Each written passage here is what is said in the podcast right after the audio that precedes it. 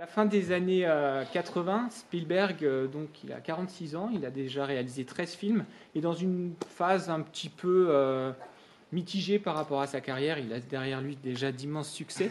Euh, mais là, il sort de deux relatifs échecs. Un film qui s'appelle Always, qui est une, romance un peu fantastique, et euh, le film Hook, qui est donc une adaptation de Peter Pan qui a, qui a pas très bien marché.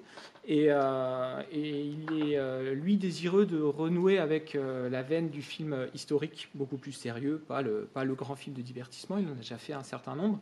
Il a fait en 85 euh, La couleur pourpre sur euh, l'esclavage et euh, en 87 Empire du Soleil, donc film de guerre. il est sur le point de s'atteler à son grand projet qui est la liste de Schindler, donc sur l'Holocauste.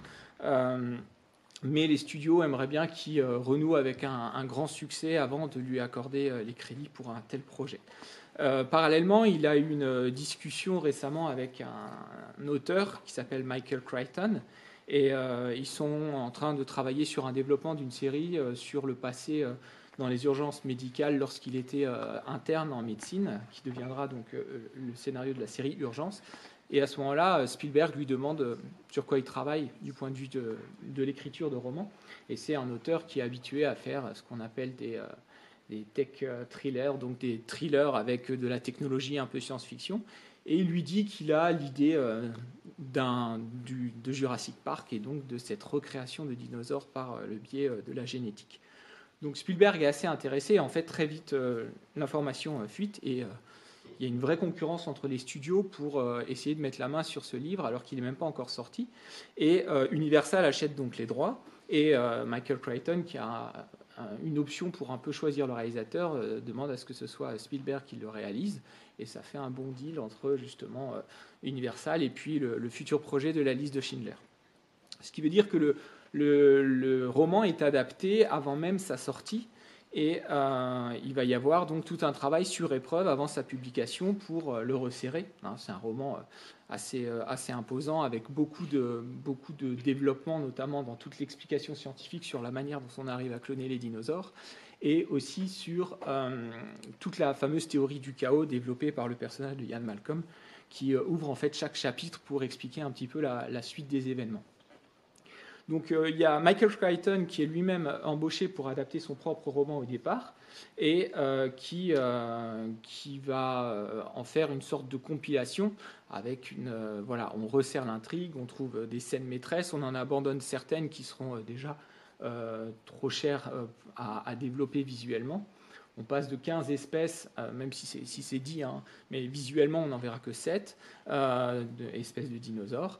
Et il y a une autre scénariste qui est embauchée, sur laquelle travaille Spielberg au moment du tournage de Hook, puisque Dustin Hoffman, donc, qui joue le capitaine Crochet, estime que son personnage n'est pas assez développé. Il fait engager une scénariste qui, pendant le tournage, développe son personnage, lui donne un peu plus d'épaisseur. Et euh, Spielberg discute beaucoup avec elle et il lui fournit euh, l'adaptation, le traitement euh, de, Jurassic Park. Ce qui fait que sur le tournage de Hook, il parle beaucoup en fait du développement de l'intrigue de Jurassic Park. Elle finit par, au bout de cinq mois de travail, lui fournir une, version finale qu'il lit deux fois avant de lui, lui expliquer que ça va pas il n'est pas content du résultat. Et il va donc embaucher une troisième personne qui sera David Cup, qui, euh, qui va euh, finir euh, le, scénario. L'une des adaptations qu'avait proposé la scénariste était d'éliminer le personnage de Ian Malcolm et de mettre toute cette théorie du chaos dans une personnalité peut-être un peu plus complexe de Grant, donc le personnage principal. Donc Cup reprend un peu les choses et redéveloppe le personnage de Malcolm et on aboutit à, un scénario qui euh, satisfait à peu près tout le monde. Du point de vue du casting, euh, il y a au départ vaguement l'idée de Spielberg de reformer le duo de, euh, La Dernière Croisade, donc le troisième volet des aventures de Indiana Jones, en mettant Hammond en Sean Connery et Harrison Ford en Grant. Mais en fait, tous les deux déclinent assez rapidement et le studio se rend compte que finalement les vraies stars ce seront les dinosaures et qu'il euh, y aura un budget colossal en matière d'effets euh, visuels et qu'on ne va pas euh, pouvoir peut-être s'offrir une grande tête d'affiche. Donc on prend des, des, acteurs un peu moins connus mais qui tiendront la route. Et donc Sam Neill accepte, alors qu'il a un problème un petit peu, ils sont obligés de décaler le tournage pour qu'il puisse jouer.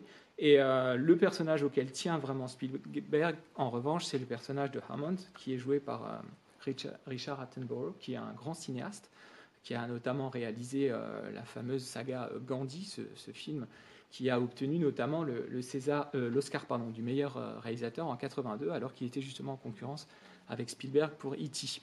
Euh, ils ont tous les deux une grande admiration mutuelle et Spielberg trouve assez intéressant que ce personnage, on aura l'occasion d'y revenir, soit un cinéaste, hein, lui qui est justement le grand organisateur de ce parc pour les enfants, euh, le rôle du garçon est, euh, donné à un, garçon qui avait déjà auditionné pour Hook, pour le fils donc, de, Robin Williams, et qui était trop jeune à l'époque. Et euh, Spielberg lui avait promis de lui donner un jour un rôle. Et il, lui, offre ce rôle, mais là, ça pose un petit peu un problème par rapport au roman, puisque théoriquement, le garçon est le grand frère et la fille, la petite sœur, et là, ça rendrait la fille trop jeune, donc il décide d'inverser les rôles et qu'il y aura une grande sœur. Euh, qui est auditionné uniquement pour ses cris. En fait, Spielberg euh, demande à toutes les filles qu'il auditionne, de hurler d'effroi. Et il explique qu'un soir, euh, il est en train d'écouter de multiples cassettes et de s'assoupir devant son, moniteur avec sa femme. Et subitement, il y a un cri qui le sort de sa torpeur. Et donc, il c'est le cri. Et donc, c'est elle qui sera engagée pour pouvoir hurler pendant la majeure partie du film. Arrive donc le temps de la pré-production. Euh, qui va être euh, extrêmement importante puisqu'il va s'écouler euh, deux ans et un mois avant que le tournage ne commence réellement. le premier axe que développe Spielberg, c'est celui de la crédibilité. Il veut à tout prix que son film soit un film qui tienne la route, et il explique le plus tôt possible à ses équipes que ce qui l'intéresse, lui, ce n'est pas de montrer des monstres ou des créatures, il refuse qu'on leur donne ce nom, mais il s'agit d'animaux. Et euh, il explique euh, qu'il a l'ambition de faire un film qui serait un mélange de documentaire animalier, euh, des aventuriers de l'Arche perdue et des Dents de la mer. les Dents de la mer, d'ailleurs, qu'on voit, hein, il faut le savoir, mais les scènes durant lesquelles le personnage, le méchant qui vole les, les, embryons est devant son écran, il y a un petit encart où on voit qu'il est en train de regarder les Dents de la mer. Spielberg aime bien s'autociter comme ça de temps en temps. Et euh, vous avez euh, donc euh, ce, parti pris très important. Il ne s'agit pas de créer des créatures de toutes pièces, mais de faire revivre des dinosaures qui ont réellement existé. Et Spielberg explique qu'on ne va pas voir des, monstres psychopathes assoiffés de sang, mais des animaux qui sont carnivores et qui donc chassent pour se nourrir.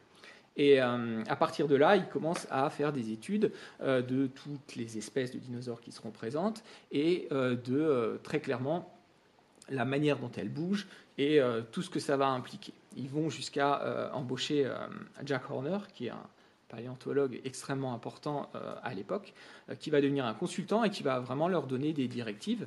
Il y a notamment toute une scène qui est créée dans une, dans une animatique, c'est-à-dire une, petite scène d'animation pour euh, donner à voir ce que sera euh, principalement euh, la, scène de la cuisine avec les raptors et puis la scène avec le T-Rex devant la clôture. Et durant cette scène, on voit les raptors qui se déplacent et qui tirent la langue comme des lézards ou des serpents. Et là, Jack Horner leur explique qu'ils font une grossière erreur, que les, les, dinosaures sont plus proches des oiseaux que des reptiles. C'est une de ces théories qui est reprise par le professeur Grant dans, le film. Et donc, euh, il, les encourage vivement à complètement se débarrasser de cette image-là. Donc, il y a tout un travail qui est fait pour justement dépoussiérer l'image qu'on a du dinosaure, qui est quelqu'un de, de, balourd, de massif. On va travailler la dynamique, on va travailler la souplesse. Et euh, dans toutes les archives, on voit des réunions euh, durant lesquelles on s'interroge sur les mouvements qu'ils peuvent avoir, sur les cris. Alors, les cris sont évidemment totalement inventés parce que là, il y a vraiment des difficultés pour imaginer quels étaient les cris, mais on va mixer plusieurs animaux Hein, pour le T-Rex, au niveau des basses, ils vont prendre un lion, un crocodile, et puis ils vont les mixer avec euh, le barrissement d'un éléphanteau, de manière à euh, avoir quelque chose qui soit hybride et en même temps que euh, le spectateur puisse reconnaître. Pour les raptors, on sera sur quelque chose de plus fin. pour les basses, ils prennent un morse, et pour les aigus, un dauphin, avec notamment ces espèces de cliquettement hein, qui montre la manière dont ils communiquent entre eux. Donc on voit vraiment Spielberg travailler toutes ces idées-là, expliquer comment il observe les poules dans son ranch pour voir les mouvements de tête qu'elles font, les gestes comportementaux et la manière dont il va falloir mettre tout ça en place pour faire vivre, euh, au sens propre et virtuel, ces fameuses bestioles. Donc, en matière d'effets visuels, il va donc falloir réfléchir à la manière dont on va concevoir ces, ces dinosaures. À l'époque, on a deux options qui fonctionnent très bien en matière d'effets visuels. Euh, le premier, c'est ce qu'on appelle les animatroniques, qui sont d'ailleurs hein, cités maladroitement par euh, le, financier qui, évidemment, n'y comprend rien. Euh, et les animatroniques, c'est tout simplement des marionnettes. Hein. Vous avez des structures métalliques avec des pistons, des, déplacements hydrauliques qui sont généralement télécommandés, voire simplement parfois tirés à distance, et sur lesquels on va mettre une, peau en latex euh, avec une peinture, etc., euh, et des effets qui vont être les plus réalistes possibles.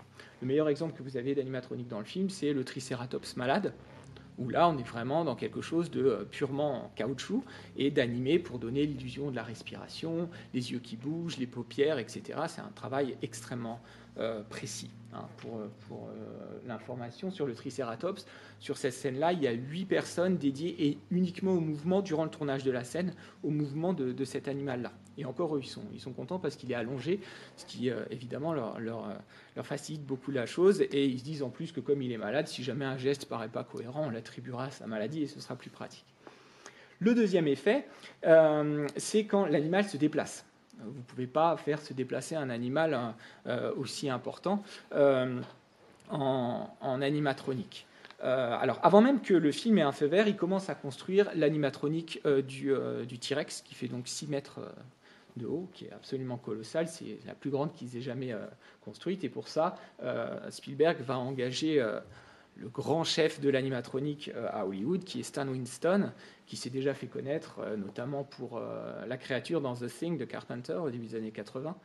Il a aussi fait la fameuse reine du Aliens, le deuxième volet de James Cameron, et, euh, Predator. Donc, c'est des créatures qui ont fortement marqué hein, la décennie précédente, et c'est quelqu'un qui, connaît bien euh, son, euh, domaine et qui est ravi évidemment de travailler sur, ce sujet-là. Donc, le deuxième élément, quand les créatures se déplacent, ça va être le, système qu'on appelle du stop motion quelque chose qui est vieux comme le cinéma quasiment. Hein. la référence absolue pour Spielberg à ce moment-là, c'est euh, le King Kong de 1933. Hein, où euh, le stop motion, c'est quelque chose que vous connaissez aussi pour euh, les studios Hardman, notamment, voilà, c'est gros mythe, hein, vous savez. Vous avez une créature, donc ici, c'est une animatronique ou simplement une maquette. Vous la prenez en photo, vous la faites un peu bouger, vous la reprenez en photo, etc. Et ensuite, vous faites tout passer à grande vitesse et vous avez l'illusion du mouvement c'est quelque chose qui fonctionne bien. Évidemment, on le voit parce qu'il y a toujours une légère saccade. Alors, il y a eu des améliorations hein, durant les décennies précédentes entre King Kong et, euh, Jurassic Park, mais euh, c'est quand même quelque chose qui se voit un petit peu. Et euh, donc, Phil Tippett, qui est un grand spécialiste du Go Motion, va commencer à travailler sur la question. Il va créer ces séquences d'animatique dont, je vous ai, dont je vous ai parlé, qui vont permettre d'avoir une vision très précise de ce que seront les séquences majeures, notamment celle de la cuisine et celle de la clôture.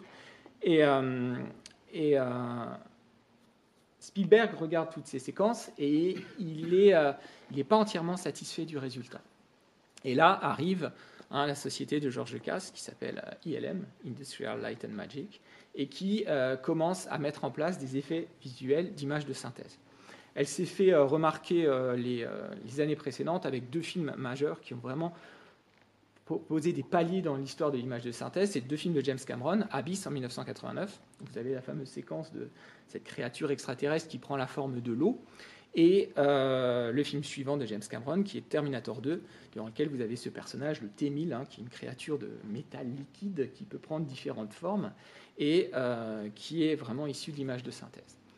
Là, ILM arrive à travailler l'image de synthèse parce qu'on est sur des surfaces lisses, métalliques, euh, sans, rugosité et euh, ils arrivent à mettre en place des choses. Euh, quand on leur demande ce qu'ils peuvent faire en matière de dinosaures, ils ne savent pas exactement, mais ils vont faire deux essais. Le premier, ça va être la charge des Gallimimus, là, toutes ces espèces d'autruches, où ils vont proposer un déplacement en, en montrant juste le squelette de ces bestioles et ils vont faire la même chose avec la course du T-Rex après la Jeep et il montre juste un squelette, donc en image de synthèse, sur un écran d'ordinateur qui, euh, se déplace.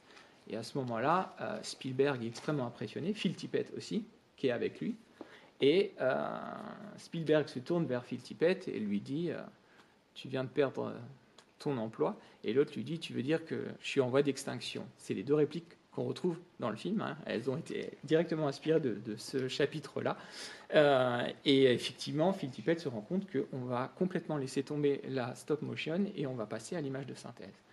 Euh, Spielberg ne va pas pour autant euh, le congédier, puisqu'il a fait un tel travail sur l'étude des mouvements de ces différents animaux, qu'il va décider d'en faire un consultant qui va donner des indications à tous les infographistes sur la manière dont ils vont travailler ces mouvements il, y euh, va y avoir un transfert de compétences, si vous voulez, pour passer de la stop motion euh, au tout virtuel. Et euh, Phil Tippett va commencer par organiser des stages de mime avec tous les infographistes pour leur faire faire des mouvements, pour qu'ils étudient les mouvements du corps et soient aptes à les dessiner pour les retranscrire de façon virtuelle. On voit même des archives assez amusantes où ils se mettent tous en position de gallimimus avec les pattes comme ça et ils sautent par-dessus un faux tronc d'arbre en se filmant pour étudier eux-mêmes quels sont les gestes qu'ils font et comment les, restituer. De la même façon, il va aussi y avoir un, euh, mix entre l'animatronique et euh, l'image de synthèse, puisque les répliques euh, des, créatures, qui sont réduites toujours au cinquième souvent et qui sont télécommandées à distance, eh bien, on va scanner, en fait, on va envoyer toutes les informations de, la, rotation des différentes structures à l'intérieur de la maquette pour euh, qu'elle soit digitalisée, si vous voulez, et ça permettra de mettre en place tout euh, ce système de mouvement. Donc on a vraiment des séquences qui vont entièrement fonctionner sur tout le mix, et dans le film, vous allez avoir des animatroniques, généralement pour les gros plans. Hein. quand vous voyez, euh, par exemple, la patte du T-Rex qui rentre dans la boue, c'est évidemment pas du tout de l'image de synthèse, mais chaque fois qu'on est dans les gros plans, dans les plans d'ensemble, et qu'il y a plusieurs créatures qui sont là au même moment, là on est dans l'image de synthèse. Spielberg est tellement emballé par ce qui se passe, euh, et qui est un pari sur l'avenir, parce qu'au moment euh, de la pré-production, il n'a pas idée de ce que ça va réellement donner, euh, qui décide de changer la fin du film. Le combat contre les deux raptors dans la rotonde, normalement, c'est Grant qui doit en tuer un et un autre qui doit être empalé par un des squelettes du T-Rex. Euh, et il décide que le T-Rex, qui, euh, voilà, il le comprend, est vraiment la star du film, doit revenir à un moment à la fin. Et c'est donc lui qui va revenir et il décide que la séquence finale sera intégralement tournée en image de synthèse. Fait un grand pari parce qu'il n'a pas trop idée de ce que ça va donner finalement, euh, puisque là, on est en train de parier sur quelque chose qui va être très long à développer et qui sera en post-production, justement. Évidemment symboliquement assez intéressant cette dernière séquence puisque vous avez une cohabitation entre euh, la manière dont les gens voyaient euh, les dinosaures jusqu'alors, c'est-à-dire sous forme de squelettes dans un musée d'histoire naturelle, et la façon dont justement les créatures en chair et en os arrivent et explosent ces squelettes, hein, et euh, une manière très nette de montrer comment on est dans, dans, une nouvelle façon, grâce à l'avancée de la civilisation, si vous voulez, de pouvoir donner vie à ces animaux et de ne plus se contenter d'une ossature pour avoir une idée de ce à quoi ils ressemblaient. Arrive donc le tournage euh, qui va donc mobiliser une, grande équipe et euh, qui, euh, qui, se déroule extrêmement bien. les personnages, enfin les, les, acteurs vont devoir apprendre quand même à tourner dans le vide, ce qui est aussi le début d'une nouvelle ère pour les acteurs. Aujourd'hui, c'est devenu vraiment monnaie courante mais euh, vous avez aussi des, euh, techniciens qui ont euh, des, perches de référence. Donc on voit des scènes de tournage où, dans cette fameuse rotonde, il y en a qui ont une immense perche avec une tête, une petite tête de dinosaure pour montrer où sera le dinosaure lorsqu'on l'ajoutera numériquement à l'écran. Et, donc, ils doivent réapprendre et faire le pari sur ce qui viendra, évidemment, par après. Le, la plupart des, scènes d'extérieur sont tournées sur une île euh, euh, d'Hawaï. Euh, et il y a une seule animatronique qui va être rapatriée là-bas, c'est celle du Triceratops, pour que ça se fasse en décor naturel. Tout le reste sera en studio. et notamment la fameuse scène avec le T-Rex, elle mobilise le plus grand plateau, le plus grand plateau d'Hollywood, qui est prêté par la Warner à Universal et qui impose évidemment un décor absolument gigantesque ça va être extrêmement compliqué cette scène avec le T-Rex parce que euh, Stan Winston va voir, euh, Spielberg et lui dit J'ai vu que la scène est censée se passer sous la pluie, mais en fait, ça va pas être possible parce que notre maquette, j'ai aucune idée de la façon dont elle va réagir à l'eau. Euh, et Spielberg lui explique que c'est non négociable, qu'il a besoin de la pluie, euh, que c'est la manière absolue dont le euh, T-Rex doit faire son entrée. Il sait exactement ce qu'il veut visuellement. Et donc ils font les paris. Et effectivement, ils essayent d'imperméabiliser, mais bien entendu, ça ne marche pas. Donc le, T-Rex se gorge d'eau il prend de plus en plus de poids et donc ça devient très difficile de contrôler ses gestes et ça donne lieu à des scènes qui ne sont pas exactement prévues alors qu'évidemment tous les, tous les mouvements hein, sont, sont, réglés au centimètre près et euh, il va se passer euh, des, imprévus. Le T-Rex commence à trembler à certains moments, et puis surtout il a des gestes euh, imprévus, ce qui fait que certains, certains membres du staff ont vraiment l'impression qu'il est vivant. Et à un moment, pendant une pause déjeuner, par exemple, il commence à bouger, et il y a des gens qui s'enfuient, alors que tout le monde sait évidemment que c'est une marionnette, mais on a le sentiment qu'il a vraiment. Et pareil, la, scène où il brise la plaque de plexiglas, elle n'était pas censée se briser en fait. Elle se casse à un moment. Et là, il avait trop de poids et le, geste est trop violent. Il y a quand même tous les enfants en dessous. Et donc, il y a, des, les enfants ont réellement peur en fait durant, cette scène. Donc, les cris étaient encore de meilleure qualité. Et, euh, le, donc, le, tournage est extrêmement complexe. Et, euh, et, dans la scène des Raptors, par exemple, on a 22 techniciens Hein, euh, qui, euh, qui, sont là. Alors les scènes où les raptors sautent sur les, sur les, sur les plans de travail, euh, c'est là d'image de synthèse, mais tout le reste, ce sont évidemment des animatroniques. S'ajoute à ça un ouragan de force 5 qui déboule sur l'île deux jours avant la fin du tournage. donc ils ont quasiment fini, mais ça leur fait de très belles images. Les images de l'ouragan qu'on voit sont en fait un ouragan réel qui est arrivé pile au moment où ils y étaient. Donc ils étaient ravis d'avoir de très belles prises de vue et euh, qui, ce qui explique aussi la, scène euh, où on voit le bras hein, du, personnage joué par Samuel L. Jackson. Il devait avoir une jolie scène où il se faisait euh, tuer par des raptors et ben, il peut pas revenir à cause de. Il était parti entre temps, il peut pas revenir à cause de la tempête. Et, Spielberg, qui dans l'adversité a toujours plein d'idées, c'est comme ça qu'il a tourné l'intégralité des Dents de la Mer par exemple, se dit bon, on va, on va trouver une idée et donc il y aura juste un bras et ce bras sera voilà ce qui reste de Samuel L. Jackson dans cette scène et ce qui crée un, effet assez amusant euh, d'humour noir. Euh, le fait qu'ils aient recours à pas mal d'images de synthèse fait que finalement le tournage va être euh, plus rapide que prévu. Ils finissent, euh, ce qui est rarissime, avec 12 jours d'avance, et c'est d'ailleurs une course contre la montre avec les décorateurs, parce qu'ils ne sont pas du tout habitués. Généralement, les décorateurs font leur travail, et puis ensuite arrive l'équipe de tournage, et là, chaque jour, le planning avance, et les décorateurs sont mis sous une pression colossale pour pouvoir finir les décors avant euh, que n'arrive l'équipe, ce qui a encore euh, fait un lien entre la production et le sujet du film lui-même, puisqu'on voit toujours des échafaudages, etc., et que le parc lui-même n'est pas terminé comme les décors du film, si vous voulez. Arrive donc euh, la période de post-production. Hein. quand le tournage est fini, euh, Spielberg euh, voit son montage, mais il y a des tas de scènes qui sont des scènes vides, notamment la fameuse scène du brachiosaure, quand il les voit pour la première fois. Et, et, donc, il va tout de suite, lui, enchaîner sur le tournage de la liste de Schindler. Et il va être pendant quelques mois dans une activité totalement bipolaire, puisque le la journée, il tourne donc en Pologne euh, un film noir et blanc sur l'Holocauste, et le soir, il est en conférence satellite pour voir des dinosaures et euh, la manière dont ça rentre dans son blockbuster. Donc il, gère les deux à la fois, c'est assez complexe, mais euh, il, y arrive. Le film sort, le film est un succès absolument colossal, et il bat euh, le tenant du titre qui était E.T. Euh, depuis 11 ans, qu'il avait euh, lui-même réalisé. et ça va clairement marquer l'histoire du cinéma par rapport à, évidemment, toutes ces images de synthèse. Il y a plusieurs, plusieurs réalisateurs qui savent maintenant qu'ils vont pouvoir faire ce qu'ils veulent. George Lucas va tourner sa prélogie hein, de Star Wars. Euh, vous avez euh, Peter Jackson qui va commencer à travailler sur Le Seigneur des Anneaux. Vous avez même Stanley Kubrick euh, qui va commencer à mettre en chantier le fameux intelligence artificielle que Spielberg finira par réaliser après la mort de Kubrick. Et Cameron, évidemment, qui va aller beaucoup plus loin et ça donnera bien plus tard Avatar. Donc ça, c'est pour hein, l'histoire de la construction du film. Maintenant, euh, au niveau de, la manière dont, Spielberg le, film, euh, on va retrouver beaucoup d'éléments qui euh, sont constitutifs de son cinéma. Et c'est intéressant de voir différents angles, si vous voulez, pour comprendre comment le film fonctionne. Le premier angle, c'est celui de l'émerveillement. et on le sait, hein, Spielberg est quelqu'un qui, a toujours dit qu'il voulait faire des films comme un enfant et il s'adressait à des spectateurs qui avaient une capacité d'émerveillement des enfants et il aborde évidemment le film comme ça. Il s'agit de montrer quelque chose que personne n'a jamais vu et il veut à tout prix émerveiller. Et euh, dans le film, on va euh, vraiment jouer là-dessus, notamment en accentuant sur cette dimension euh, d'animaux qui ne sont pas des monstres. On le voit notamment dans la scène où ils nourrissent les brachiosaures, ils disent ce ne sont pas des monstres, ce sont des animaux.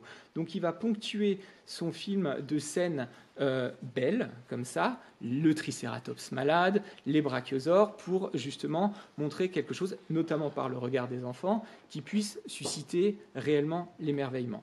Et euh, ça, c'est la première dimension. Et celle-ci est vraiment aussi accentuée par la partition de John Williams, hein, qui est donc le, compositeur de la bande originale, qui est un très fidèle collaborateur de, euh, Spielberg. Il a fait la, quasi-totalité de ses films. Et cette musique extrêmement solennelle, symphonique, euh, rentre complètement en osmose avec justement cette idée d'émerveillement, avec un thème qui est lancinant, qui revient à plusieurs moments pour bien ponctuer tout le caractère grandiose et, euh, sacré de, ce qu'on est en train de voir. Simplement, il ne peut pas y avoir de conte sans, euh, sans danger. Et euh, tout le film va fonctionner sur ce système où il s'agit bien entendu de mettre des grains de sable dans l'engrenage. C'est la fameuse théorie du chaos hein, que n'arrête pas de, philosopher et de, préconiser pardon, Ian Malcolm, euh, et qui consiste à dire qu'il faut qu'il y ait euh, euh, de, de l'imprévu pour qu'il y ait réellement de la vie. Et le parc, en tant que tel, ne peut pas fonctionner dans le film s'il n'y a pas d'imprévu. Et tout, après toute l'euphorie de cette, de cette présentation, qui d'ailleurs, hein, pour euh, renouveler encore l'idée de l'enfance, fonctionne avec ce petit dessin animé, etc., euh, vous allez avoir toute cette première partie de déception où l'euphorie redescend, où on va avoir euh, des animaux qui sont invisibles, où on va avoir de l'ennui, de l'attente et une panne, une panne du récit et une panne du parc lui-même. Et à partir de là, le danger va pouvoir surgir et le réel sujet du film, qu'on est tous venus voir, va pouvoir réellement se lancer.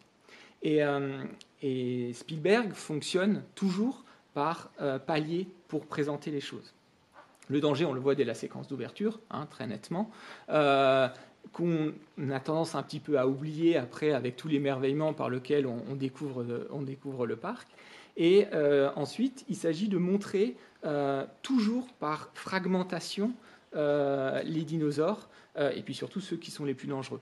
On voit d'abord un œil, euh, puis on voit une griffe, puis on voit des ombres chinoises. Euh, pour, euh, le, pour le T-Rex, c'est la même chose. Hein. On va retarder le plus longtemps possible son entrée et elle se fera dans la nuit. On entendra d'abord des sons, les fameuses vibrations, qui est une, anecdote assez, amusante d'ailleurs de tournage, puisque le les fameuses vibrations euh, sur le rétroviseur et dans le verre, elles proviennent euh, d'un moment où euh, Spielberg arrivait au studio et il écoutait Earth, and Fire à fond dans sa voiture. Au point que toutes les basses faisaient vibrer l'habitacle et il s'est rendu compte que le rétro vibrait et il s'est dit ça c'est génial pour mon T-Rex, il faut qu'il arrive comme ça. Et il demande à ses ingénieurs de trouver le moyen de le faire et surtout il veut des ronds dans le verre. Il dit ça, ça va être parfait. Et les ingénieurs font tous les tests possibles pour avoir les fameuses ronds d'eau dans le verre sans trouver. Et la veille avant le tournage, euh, il y en a un qui, pense à mettre euh, son verre sur une guitare et en pinçant les cordes, il se rend compte qu'il obtient exactement les ronds euh, en question. Et donc, dans la voiture, ils vont installer des cordes. Et durant le tournage, donc, il y a un ingénieur en dessous qui pince les cordes pour pouvoir avoir cette vibration qui correspond au pas du, T-Rex. Donc, toute cette gradation, évidemment, de l'horreur, elle est savamment entretenue pour procéder par étapes et euh, adopter complètement le langage qui est celui du film d'épouvante. Et euh, il y a vraiment un savant dosage, et ça c'est vraiment une constante chez, Spielberg, entre le film familial et le film d'épouvante pour euh, donner évidemment du frisson. Parce que, bien entendu, cette thématique du parc, elle engage une véritable mise en abîme entre le film et le parc lui-même. Hein, les, parallèles sont très nombreux à faire entre le sujet du film et ce qu'est le film lui-même. Euh, si vous regardez le personnage de Hammond, c'est clairement Spielberg. C'est un homme qui est euh, déjà assez riche, qui a déjà eu pas mal de succès, qui dépense sans compter, hein, cette fameuse phrase, et euh, qui a là l'occasion d'offrir quelque chose de totalement nouveau et de surenchérir par rapport aux attentes d'un public qui veut toujours du renouvellement dans son divertissement. Et ça, c'est clairement la posture de Spielberg. Et donc cette, idée du parc, cette idée du spectacle, elle va se retrouver euh, dans le film, et euh, le film ne cesse de parler de son propre sujet. Le mot Jurassic Park est retrouvé partout. il est très connu des spectateurs américains à l'époque, puisque le logo Jurassic Park provient déjà du roman. Donc euh, c'est quelque chose qui, les renvoie à un, terrain connu. Et on va, on va, vous montrer en permanence la manière dont on, on met en scène et dont on joue euh, sur la dimension du spectacle. Si vous regardez les différentes étapes par lesquelles on monte les dinosaures, là aussi, on a l'impression d'avoir quasiment une histoire du cinéma. Vous avez une première image qui est une, image noir et blanc, radiographée, hein, la, façon dont on, voit à travers la Terre euh, le squelette. Puis euh, vous avez un dessin animé rudimentaire qui renvoie en fait à l'un des premiers dessins animés de l'histoire du cinéma des années 1920 qui représentait exactement le grand dinosaure qu'on voit. Donc il y, a clairement une référence. Puis, progressivement, on a euh, une animation et on va, euh, par fragment, ensuite avoir le vrai gigantesque dinosaure qui prend tout l'écran, si vous voulez. Et, la manière dont on guide les personnages est aussi tout à fait intéressante. Les personnages sont assis dans un fauteuil de, cinéma et ils sont guidés à travers différentes salles, hein, comme dans une attraction. Et euh, ils sont dans des voitures sur des rails qui, pareil, leur disent où regarder? Et à ce moment-là, d'ailleurs, ça ne marche pas. Hein. Il va falloir sortir évidemment des rails pour pouvoir réellement voir, mais quand on voit à ce moment-là, on, se met en danger. Et cette manière de diriger le regard, c'est euh, l'esthétique de, euh, de, Spielberg. On le voit à plusieurs reprises. Spielberg, c'est quelqu'un qui filme du spectaculaire, mais qui toujours, avant de filmer spectaculaire, vous montre la manière dont les gens voient le spectaculaire. On filme toujours le regard de la personne avant de la voir la scène de découverte des dinosaures par Grant, on le voit regarder très longuement et on le voit prendre sa main et diriger le visage d'Ellie pour lui montrer où regarder, qui renvoie vraiment à la façon dont Spielberg, veut diriger notre propre regard et veut accroître notre émerveillement en jouant évidemment sur la dilatation et sur l'attente. Et euh, c'est ce qui explique aussi la multiplicité des écrans qu'on va retrouver pendant tout le film donc vous, avez ces différentes images dont je vous ai parlé, mais vous avez aussi un cadre constant. Vous avez les hublots, vous avez le rétroviseur, euh, vous avez aussi euh, cet écran de plexiglas euh, qui d'ailleurs montre justement que le vrai spectacle, c'est un spectacle qui nous met en danger puisque l'écran nous écrase littéralement et met les enfants en, grand danger jusqu'à toutes ces surfaces réfléchissantes hein, et ce très joli piège dans la cuisine où le raptor va se précipiter sur un reflet et donc se blesser parce qu'il n'a pas compris qu'il y avait une illusion d'optique et que la fille était de l'autre côté en reflet euh, dans, la surface. Donc c'est un travail euh, symbolique et visuellement extrêmement travaillé euh, de Spielberg pour justement faire référence à toute cette thématique du spectacle. Alors, comme je le disais, la morale finalement hein, du, film, elle est, assez simple, et là aussi on pourrait la rattacher au conte on est dans euh, un récit où les hommes euh, qui jouent à Dieu sont punis de leur arrogance, si vous voulez, et euh, le, grand pouvoir de la technologie est finalement se retourne contre les apprentis sorciers. Bon, ça c'est quelque chose d'assez élémentaire, mais la manière dont justement c'est mis en scène, cette thématique de la nature qui gagne, qui trouve un chemin, euh, elle est, habilement distillée dans tout le film. La première séquence, de ce point de vue-là, est très intéressante, puisque quand vous voyez cette jungle, au tout début, hein, le prologue, nous, on sait qu'on va voir des dinosaures, et quand on voit des feuillages qui bougent, on s'attend à ce qu'un dinosaure surgisse. Et qu'est-ce qui surgit? C'est un bulldozer, un truc extrêmement euh, civilisé, hein, et c'est justement cette scène où euh, finalement on a des projecteurs et on est dans quelque chose qui est tout sauf la nature, tout sauf la jungle. Et cette illusion de maîtrise, elle se finit évidemment par une catastrophe à la fin de la séquence. Et de la même façon, le scénario ici a insisté sur le fait que le parc ne devait pas être complètement terminé. Donc on voit toujours cette cohabitation entre la nature. On a les bâches, on a les échafaudages, on a euh, ces clôtures avec derrière la jungle et cette idée euh, d'une porosité encore et d'un système qui n'est finalement pas entièrement prêt et on va avoir une invasion de la nature sur la structure de la civilisation pendant tout le film et toutes les catastrophes euh, qui vont avec. Et donc tous les personnages qui représentent hein, cet ordre établi vont être les uns après les autres punis alors le voleur, bien entendu, mais aussi euh, le financier, hein, qui lui euh, ne pense qu'à se faire de l'argent avec cette histoire, euh, l'avocat donc. les avocats prennent souvent très cher dans les films de Spielberg. Et vous avez aussi le chasseur qui pense être plus malin avec cette tenue voilà, de, de, colon un petit peu. Et vous allez avoir donc deux, deux entités qui s'affrontent. Hammond, tout en blanc, lui aussi, hein, dans quelque chose de très. Euh, le blanc colonisateur, très clairement, euh, très naïf dans ses délires euh, démiurgiques de création, et le théoricien du chaos, lui, tout en noir, hein, avec ses sarcasmes et qui ajoute beaucoup de saveur justement à des personnages qui, pour les autres, sont, vraiment des archétypes et qui, lui, ajoutent un humour assez, assez bienvenu dans le film. Un autre élément qu'on a moins vu à l'époque et qui, pourtant est assez patent, c'est euh, la manière dont les femmes euh, et le thème de la féminité est traité dans le film. En fait, euh, dès le début, on a des indices sur cette place des femmes et cette relative inversion des rôles. Alors, hein, le personnage de Laura Dern a deux ou trois sorties où elle évoque le sexisme, où elle évoque que c'est la, la, femme finalement qui hérite de tout une fois que les hommes se sont entretués, et c'est un petit peu ce qui se passe. Si vous regardez, nous avons des personnages, donc les, créatures sont exclusivement femelles, et elles sont enfermées dans un parc entièrement contrôlé par des hommes, hein, dans des salles avec des moniteurs, etc., qui voient tout, et elles vont s'émanciper en faisant absolument euh, tout, sauter. Euh, d'où la petite vanne aussi au début avec les deux ceintures femelles. Hein, euh, que n'arrive pas à attacher, qui renvoie à, une forme un petit peu de blague, si vous voulez, mais euh, à la fin, bah, il trouve une solution, il les attache bêtement, et voilà, il a réussi à faire, même s'il était techniquement dans l'incapacité de le faire. Et c'est exactement ce qui va se passer par rapport à la fameuse théorie du chaos, sur le fait que la vie trouve un chemin, si vous voulez. Et, euh, sur les personnages de filles, la grande sœur, c'est elle qui est euh, justement la, geek qui va trouver une solution. Alors, très facile hein, quand même. Il suffisait apparemment de cliquer sur un endroit, ça c'était bien, mais c'est elle qui a ce rôle-là, tandis que le garçon est beaucoup plus passif. Hein. Euh, il attend dans cette scène jusque sa, sa sœur trouve une, solution. Et euh, le rapport entre Grant et Ellie euh, fonctionne sur le même principe.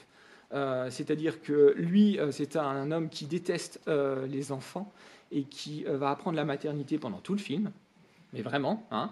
Euh, il s'extasie devant des œufs, mais il apprend aussi justement à s'occuper des enfants. Enfin voilà, c'est extrêmement. Le, discours est très clair. Pendant qu'elle, elle est euh, à moitié warrior, Tomb Raider, elle saute de liane en liane, et puis elle va euh, remettre l'électricité en route. Donc là aussi, il y a quelque chose d'assez amusant sur cette inversion des rôles. Il y en a même qui sont allés jusqu'à faire la remarque qu'elle est en rose au début et en bleu à la fin. Et lui est en bleu au début, à la fin, il a tellement de poussière que ça vire presque du côté du rose. Voilà, donc un bel apprentissage de la maternité et de toute cette histoire justement de, la, vie de mère nature qui serait aussi évidemment le symbole euh, de la féminité.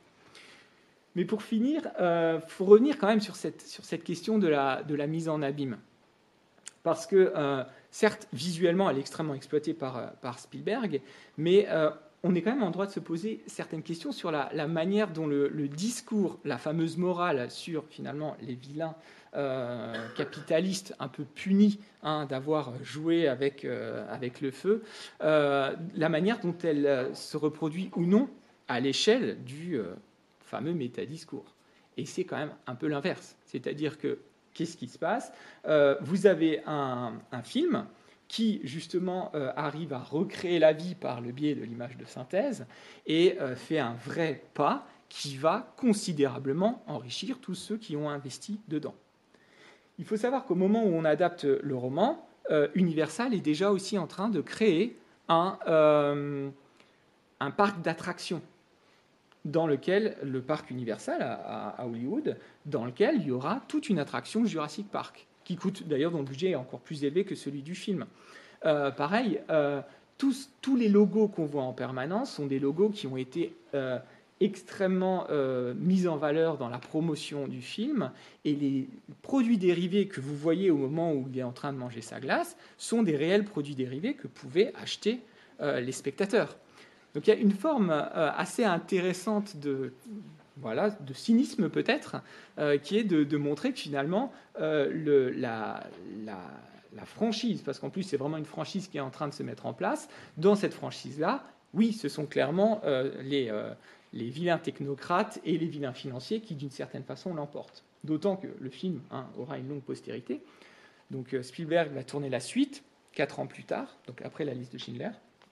Et Ensuite, il deviendra producteur. Il y aura un Jurassic Park 3 avant, euh, et c'est assez aussi révélateur. On ne dit plus Jurassic Park sur la nouvelle trilogie, mais Jurassic World. Donc on est encore plus grand. Et là aussi, dans ces, dans ces, dans ces suites-là, on joue à fond cette carte du cynisme sur le placement de produits, sur euh, le fait d'en rajouter toujours. Il faut des nouvelles créatures euh, qui sont génétiquement modifiées, encore plus dangereuses, etc. Et on passe son temps à dire regardez ces méchants qui veulent faire ça dans leur parc, mais c'est exactement ce que font les scénaristes et les producteurs par rapport au film.